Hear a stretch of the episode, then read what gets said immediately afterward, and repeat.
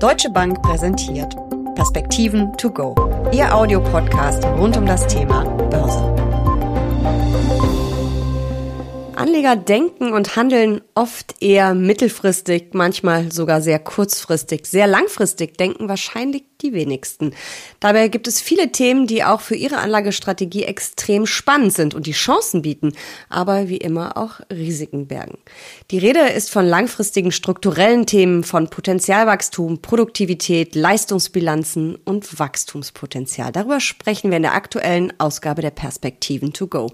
Wir, das sind Uli Stefan von der Deutschen Bank und ich, Jessica Schwarzer. Herzlich willkommen.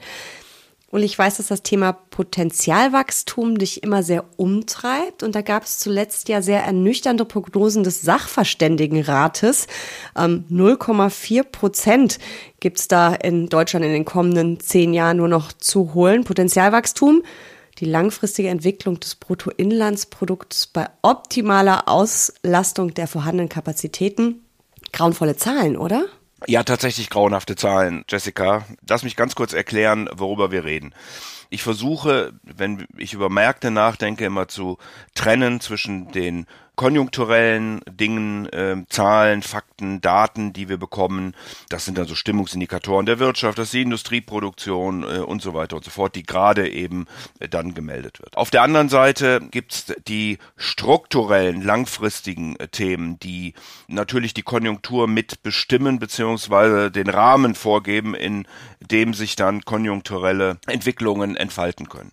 Und hier ist eben das sogenannte Potenzialwachstum eine ganz wichtige Größe aus meiner Sicht, denn es beschreibt, wie du richtigerweise sagst, wie sich eine Volkswirtschaft oder wie das Wachstum einer Volkswirtschaft sich auf lange Frist entwickeln kann.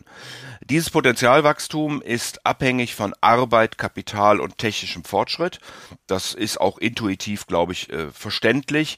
Es äh, geht eben darum, welche Faktoren habe ich, mit denen ich Dienstleistungen oder Güter erstellen kann. Die ändern sich auch nicht dramatisch schnell und deswegen ist dieses Potenzialwachstum in der Regel durch eine Linie gekennzeichnet. Da hat man eben das Wachstum auf der einen Achse, da hat man die Zeit auf der anderen Achse und äh, wie gesagt, dieses Potenzialwachstum sagt dir, wie im Durchschnitt ohne Inflation langfristig gewachsen werden kann, aufgrund der Möglichkeiten, die ich eben habe in Arbeit, Kapital und technischem Fortschritt. Heißt das, dass wir kein Wachstum über 0,4 Prozent haben können, weil das einfach nicht geht, weil das eben die von dir genannten Faktoren nicht hergeben? Oder wie muss ich das dann verstehen? Die äh, Konjunktur oszilliert dann um mhm. diesen Trend herum. Also sie ist mal drunter, dann sind wir in der Rezession oder sie ist mal drüber, dann sind wir im Boom. Aber sie oszilliert eben um diesen Trend. Sie kann sich nicht völlig davon mhm. abkoppeln. Und insofern ist 0,4 Prozent Potenzialwachstum beunruhigend, denn wir sind eben im Durchschnitt nur noch dort. Wir sind äh, oft auch drunter. Das heißt, wir sind relativ oft auch dann in der Rezession wahrscheinlich. Ähm, und je höher dieses Potenzialwachstum ist, desto größer ist die Wahrscheinlichkeit, eben keine Rezession zu bekommen. China mit einem Potenzialwachstum äh, im Moment von vielleicht viereinhalb Prozent ist natürlich deutlich weiter von der Nulllinie entfernt als äh, die Bundesrepublik Deutschland. Und äh, was wir dann machen sollten, ist eben genauso klar. Wir sollten an den drei Faktoren Arbeit, Kapital und technischem Fortschritt arbeiten um das Potenzialwachstum wieder nach oben zu schieben. Also man kann es steigern. Was wären da zum Beispiel Maßnahmen, die man ergreifen könnte? Die die Regierung vielleicht auch ergreifen könnte? Ja, eben alle Maßnahmen, die auf diese drei Faktoren wirken. Das ist Bedingungen zu schaffen, so dass möglichst viele Menschen in den Arbeitsmarkt gehen und sich am arbeitsteiligen Prozess äh, beteiligen. Das zweite ist auf das Kapital einzuwirken, bedeutet Investitionen. Also das wird gemessen, indem man den Kapitalstock prognostiziert und dann Investitionen versus Abschreibungen rechnet. Äh, da haben wir einige Industrien, in denen der Kapitalstock in den letzten Jahren äh, und Jahrzehnten, muss man schon fast sagen, gesunken ist, äh, namentlich die energieintensive Industrie, zum Beispiel die Chemie. Wir müssen also an den Investitionsbedingungen arbeiten, bedeutet Genehmigungen, bedeutet gut ausgebildete Facharbeiter äh, bedeutet ausreichendes Kapital, äh, bezahlbare Energiepreise, nicht so viel Bürokratie und so weiter und so fort. Also all diese Themen, die wir ja auch hier äh, praktisch täglich diskutieren, die positiv auf Investitionen und damit auf den Kapitalstock einwirken können. Und der wichtigste, mit Abstand der wichtigste Teil ist die Produktivität, also der technische Fortschritt. Hier haben wir in Deutschland eine Gesellschaft, die nicht so wirklich technologieoffen und freundlich ist und bei vielen Dingen gerne zuerst mal die Risiken betont. Äh, habe das mal in der Diskussion mit dem Bundesamt für Materialforschung erlebt, die eben auch sagen, wenn neue Materialien herauskommen, dann ruft irgendjemand zunächst mal, ist ja alles gefährlich äh, und dann, dann geht's nicht weiter. Wir müssen hier etwas offener werden, was neue Verfahren angeht, was neue Materialien angeht, was neue Produkte angeht. Äh, diese Produktivität ist mit Abstand der wichtigste Faktor in äh, dem Potenzialwachstum. Und äh, wenn man hier eben bessere Ausbildung hat, mehr Ingenieure hat, mehr Innovationen hat, äh, dann kann man damit das Wachstum doch sehr ordentlich nach vorne bringen. Schauen wir mal auf die einzelnen Länder. Du hast China schon angesprochen, hohes Potenzialwachstum, aber auch dieses Land hat Probleme mit der Produktivität, mit der Demografie. Was ist da genau los und was müsste sich ändern langfristig? Ja, ich glaube, man darf sich nicht wundern, dass äh, China von diesen zweistelligen Wachstumsraten mittlerweile runter ist. Äh, das war natürlich ein großer Aufholprozess nach der Öffnung in den 90er Jahren. Da sind viele Menschen in die Städte gezogen, sind von der Landwirtschaft in das verarbeitende Gewerbe gegangen. Es wurde viel investiert. Das hat natürlich immens äh, das Potenzialwachstum und damit auch die Konjunktur nach oben getrieben. Äh, mittlerweile sind wir in einer Situation, in der sehr viel Geld auch in Dinge geflossen ist, die heute weniger Return bringen. Also es sind Straßen, Brücken, Infrastruktur insgesamt gebaut worden in einer Dimension, wie sie die Bevölkerung wahrscheinlich nicht braucht. Äh, wir kriegen ab und an Informationen darüber, dass Städte, ganze Städte entstehen, die aber keine Einwohner haben in China. Also die Geisterstädte. Genau, insofern, also auf der Kapitalseite ist da einiges schiefgelaufen.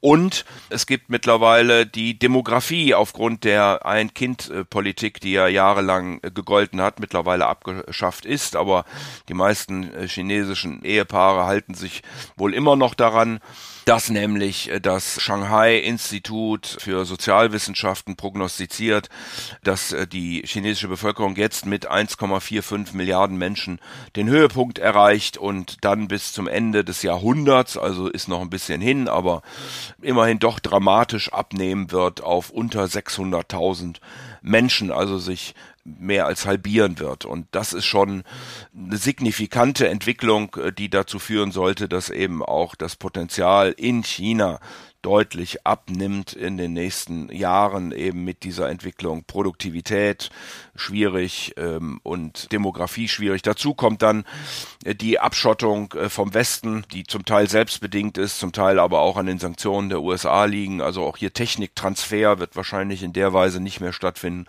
Also das sind Probleme, die China langfristig sicherlich lösen muss, um äh, weiterhin auch diesen Vorstellungen einer Großmacht gerecht werden zu können. Schauen wir auf die größte Volkswirtschaft der Welt, die USA. Da gibt's immer wieder Haushalts- ähm, oder Schlagzeilen zum Haushaltsstreit. Das ist eigentlich so alle Jahre wieder.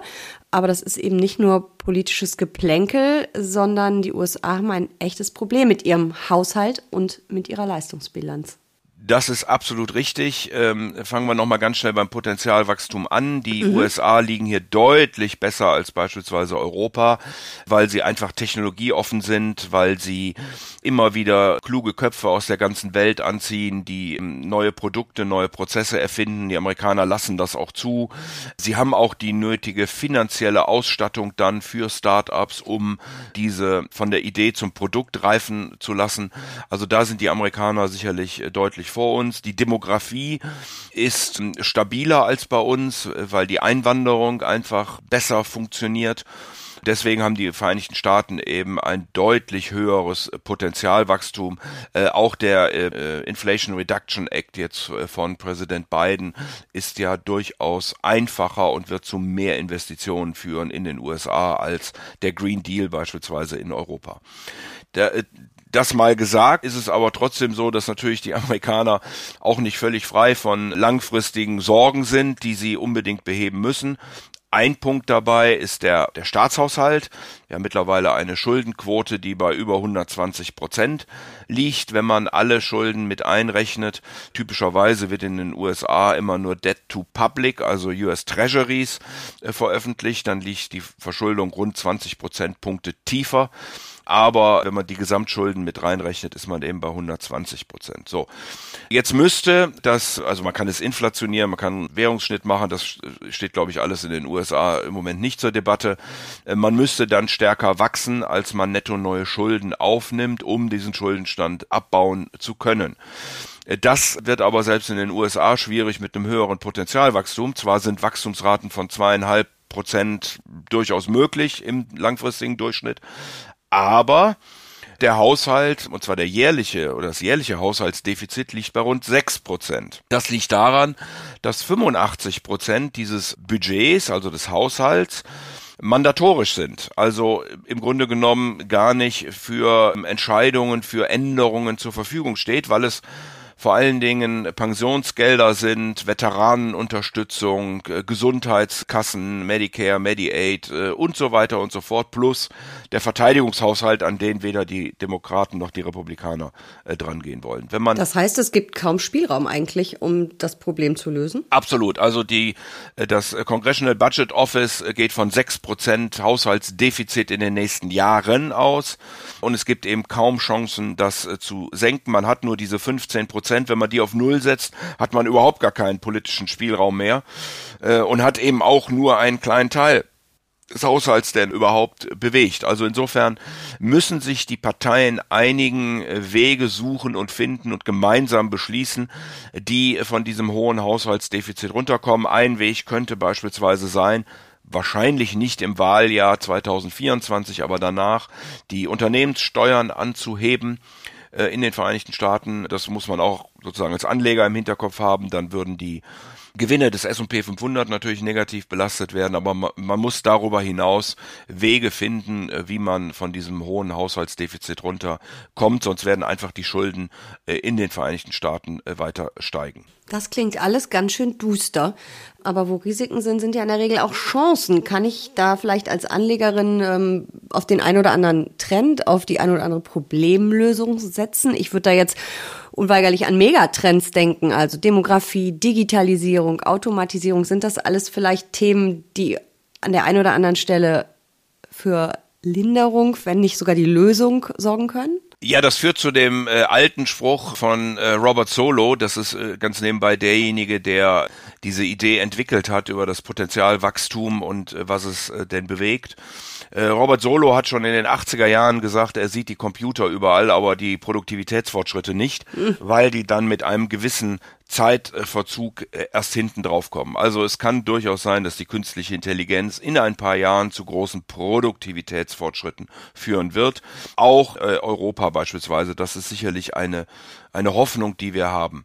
Darüber hinaus muss man sagen, dass ähm, Volkswirtschaften, die eine stark negative Demografie haben, natürlich auf Automatisierung und ähnliche Dinge einfach angewiesen ist, um überhaupt die Dinge noch machen zu, zu können. Wir werden sicherlich auch in Deutschland, auch in Europa, genauso wie in Japan und in anderen alternden Wirtschaften und Gesellschaften äh, das Phänomen sehen, dass wir mehr und mehr äh, automatisieren müssen, dass wir mehr Roboter sehen äh, und so weiter und so fort. Das würde dann möglicherweise auch ein Stück weit die Produktivität erhöhen können, wenn diese Automatisierung eben produktiver ist, als dass das Menschen sein können, weil sie beispielsweise 24 Stunden laufen äh, oder, oder ähnliche Dinge mehr.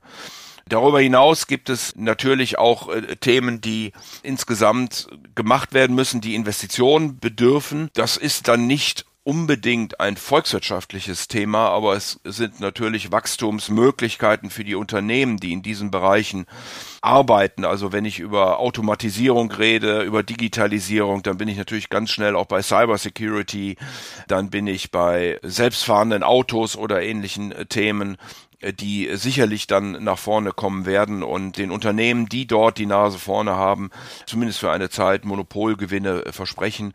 Und insofern sind das für Anleger interessante und spannende äh, Sektoren, die Gesundheit mit einer alternden Bevölkerung. Man muss ein bisschen aufpassen, wenn manch ein Politiker verspricht, dass die grüne Transformation also ein Wachstum bringt, ein neues Wirtschaftswunder bringt. Da wäre ich ein bisschen vorsichtig. Äh, auch hier profitieren sicherlich die Unternehmen, die diesen Umbau begleiten und die die entsprechenden Produkte haben, aber diejenigen, die eben äh, heute noch in nicht nachhaltigen Energien stecken oder sagen wir mal energieintensiv produzieren, haben sicherlich ähm, entweder werden sie aus dem Markt ausscheiden oder sie haben große Transformationskosten. Also hier wird im Grunde genommen der eine Kapitalstock durch den anderen ersetzt. Wahrscheinlich wird es dabei nicht wirklich billiger werden dann. Und insofern profitieren hier einzelne Unternehmen, aber auf der volkswirtschaftlichen Seite ist das wahrscheinlich kein weiteres äh, Wirtschaftswunder. Ein extrem spannendes Thema. Mal der Blick ganz weit nach vorne. Eine kleine VWL-Vorlesung. Ich danke dir für diese Perspektiven to go. Sehr gern.